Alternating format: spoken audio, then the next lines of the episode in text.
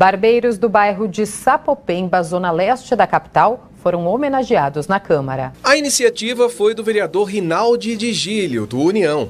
A solenidade em homenagem aos barbeiros do bairro de Sapopemba foi realizada no auditório Prestes Maia e contou com a presença do fundador da Nexo School, Escola de Barbeiros, e também do representante da Federação das Escolas de Barbeiros de São Paulo.